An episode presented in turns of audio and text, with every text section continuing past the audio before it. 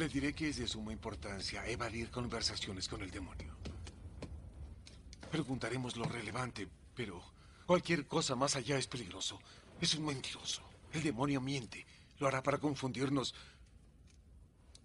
Pero también mezclará la verdad con el engaño para atacarnos.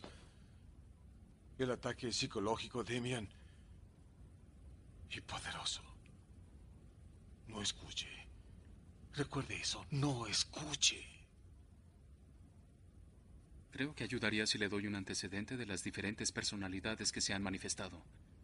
Hasta ahora parece ser que son tres. ¿Está convencida de Solo que es? hay uno.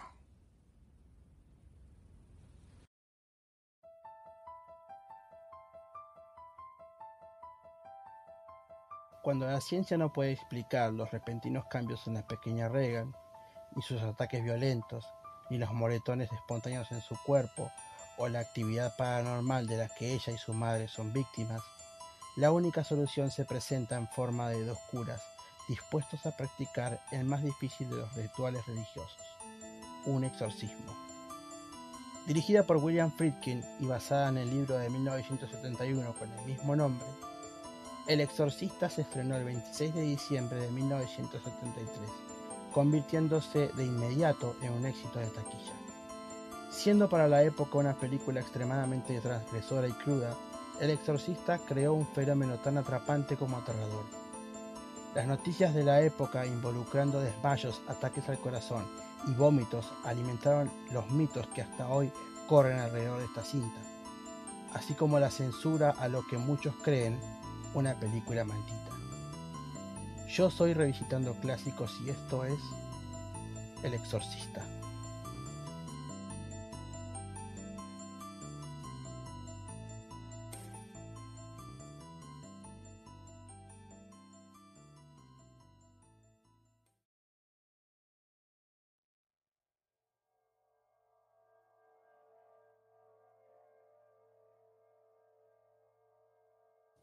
¿Qué se puede decir de esta película? A casi 50 años de su estreno, con una gran cantidad de premios conseguidos, sigue de alguna forma en el trono como la película de terror. ¿Cómo es posible que en 50 años ninguna película pudo llegar a ese nivel? Es que películas de terror hay muchas y muy buenas, pero El Exorcista tiene algo que no parece apagarse y la mantiene vigente hasta el día de hoy. A nivel personal, creo que lo que hace al exorcista tan única es la sensación asfixiante que entrega a través de toda la cinta. La realidad es que llegando al último acto de la película tenemos los sustos más consistentes y fuertes, pero desde el principio esta película se siente agobiante, incluso en momentos donde realmente no está pasando nada. Los juegos de cámara y la falta de música en partes clave intentan hacer hincapié en esa sensación de vacío y peligro y nos hacen mantener la guardia arriba constantemente. El exorcista nos cuenta la historia de una madre y una hija en el pueblo de Georgetown, su encuentro con una entidad paranormal y la posterior posesión demoníaca de la hija, Regan McNeil, los esfuerzos de dos padres por salvarla y los conflictos internos de uno de ellos quien transita una crisis de fe. Linda Blair interpreta a Regan McNeil. Regan es la elegida por el demonio antiguo para ser poseída. Cuando Regan experimenta su presencia por primera vez, la madre de esta chica piensa que solo es un amigo imaginario de ella. Conforme pasa el tiempo, el capitán Howdy se convierte en violentos eventos en la casa, empieza a mover la cama de Regan, a lastimarla y a influir en su carácter. Cuando los estudios médicos conducidos a la niña no arrojan ningún tipo de resultado que explique su comportamiento, la madre de Regan, Chris, se reúne con el padre Carras, quien investiga lo ocurrido a la niña. Mediante pasan los días, la posesión es cada vez más fuerte, al punto en que todo su cuerpo y su rostro pasan de ser los de una dulce chica a un monstruo con sonrisa macabra, piel putrefacta y ojos llenos de maldad. Hay que reconocer que gran parte de la película se sostiene sobre la interpretación de este personaje, y uno no puede hacer otra cosa más que sacarse sombrero con Linda Blair, quien para la época con tan poca edad se sometió a este personaje en una interpretación que marcaría su carrera para siempre. Su personaje, sus movimientos, sus miradas perdidas y su posterior transformación representa la perversión en estado puro del demonio, que va convirtiendo de a poco a una chica inocente en un monstruo.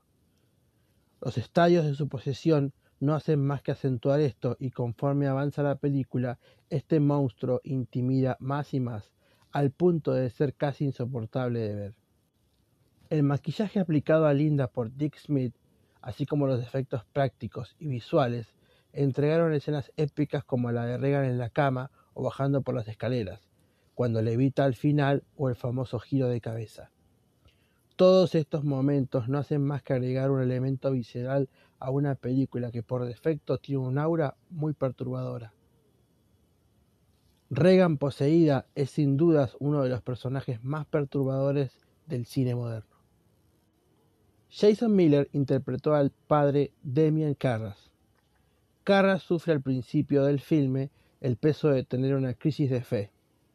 Este conflicto se intensifica cuando su madre es llevada a un asilo y muere antes de que él pueda despedirla. Siendo además de sacerdote un psiquiatra, este hombre es la última esperanza para Chris McNeil, quien desesperada lo contacta para que vea a su hija.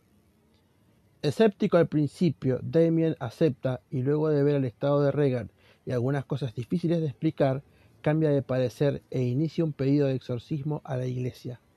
Jason Miller nunca había actuado en una película, él era un actor de teatro y por momentos se nota en pantalla, dotando a su personaje de un carisma particular. No se puede decir ciento por ciento que este sea el personaje principal de la película, pero es en quien recae gran parte de la experiencia, o al menos algunos de los puntos más significativos del asunto. Su crisis de fe va en sintonía con toda esa construcción de la película, que en el último arco, en la parte del exorcismo en sí, pasa a tomar fuerza, con una mezcla de narrativa visual, Friedkin retrata mediante aplanos y miradas el poder que ejerce el demonio, no solo sobre Regan, sino también sobre el padre, buscando ese hueco, esa rajadura en su espíritu para torturarlo. En este caso, hablándole de su madre y cómo la dejó morir sola. Este padre definitivamente tiene muy buenos momentos en la película, carga un aura de miedo y peligro constante que mantiene a raya al espectador. En la escena del subte cuando le piden una limosna, se usa una toma de su cara con el subte pasándole por atrás a toda velocidad. Detalles como estos, algunos más convencionales que otros, quieren referir a una tensión constante que entretenga al público y posibilite, por otro lado, la posesión de Reagan en una forma lenta. Ellen Bernstein interpretó a Chris McNeil, la madre de Reagan. Esta mujer es una actriz de renombre. Cuando el comportamiento de su hija empieza a enrarecerse, la somete a una batería de estudios que sorpresivamente no arrojan ningún problema con la chica. Totalmente desesperada por la cada vez más siniestra situación, esta mujer recurre al padre Carras en busca de ayuda. Ellen Bernstein entrega una actuación excelente e injustamente no se le da el crédito que merece. Su personaje palidece un poco ante el de Reagan y quizás al no participar activamente del exorcismo, es como si de alguna forma no se supiese mostrar como el personaje principal que realmente es. Lejos de esto, Chris es más importante que cualquiera. Reagan como tal es una especie de dispositivo o vehículo si se lo quiere para que la trama se dispare. Pero en realidad esta historia es la de los esfuerzos de una madre por cuidar a su hija, a través de sus ojos, la audiencia puede palpar el verdadero terror cuando regan pajas por las escaleras estilo araña o cuando mata a Bert Dennings. Su desesperación, frustración y la construcción lenta que se detalla en cada encuentro con Regan es el verdadero plato fuerte de la cinta y es lo que aviva el fuego de la confrontación final y donde radica el terror. La recordada y censurada escena del crucifijo dejaría a Ellen con un problema en la espalda para toda la vida, y es parte de los mitos que cubren a la película como un filme maldito. Max von Sydow interpreta al padre Lancaster Merrin. Merrin es introducido a la película al principio, cuando se encuentra en una excavación en Irak. Este hombre de fe ya tuvo un enfrentamiento previo con el demonio que posee a Reagan. Que posee a Reagan y es esta conexión la que lo lleva a ser convocado por la Iglesia para enfrentarlo una vez más. Lancaster Merrin es un personaje interesante. Su introducción en Irak es la que marca el tono del resto de la película. Por otro lado, el trabajo de Bon Chido es excelente, no solo por cómo interpreta a Merrin, sino por el excelente trabajo en conjunto que tuvieron él y Dick Smith. Mucho tiempo pasó para mí hasta que me di cuenta que quien interpretó a Merrin no era un actor en sus setentas, sino un actor en sus cuarentas. Su maquillaje, acompañando una interpretación que capta a la perfección los rasgos y ademanes característicos de una persona de esa edad, engañan a la audiencia totalmente.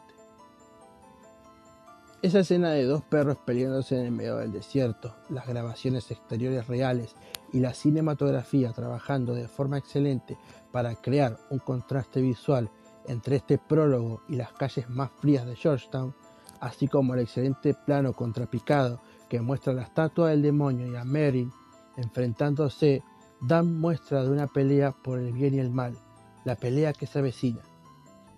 Esta forma de relato visual es lo que se llama una buena construcción de la trama. Si me detuviese a detallar todos los hechos y supuestos hechos que envuelven de misterio esta película, este episodio sería infinito.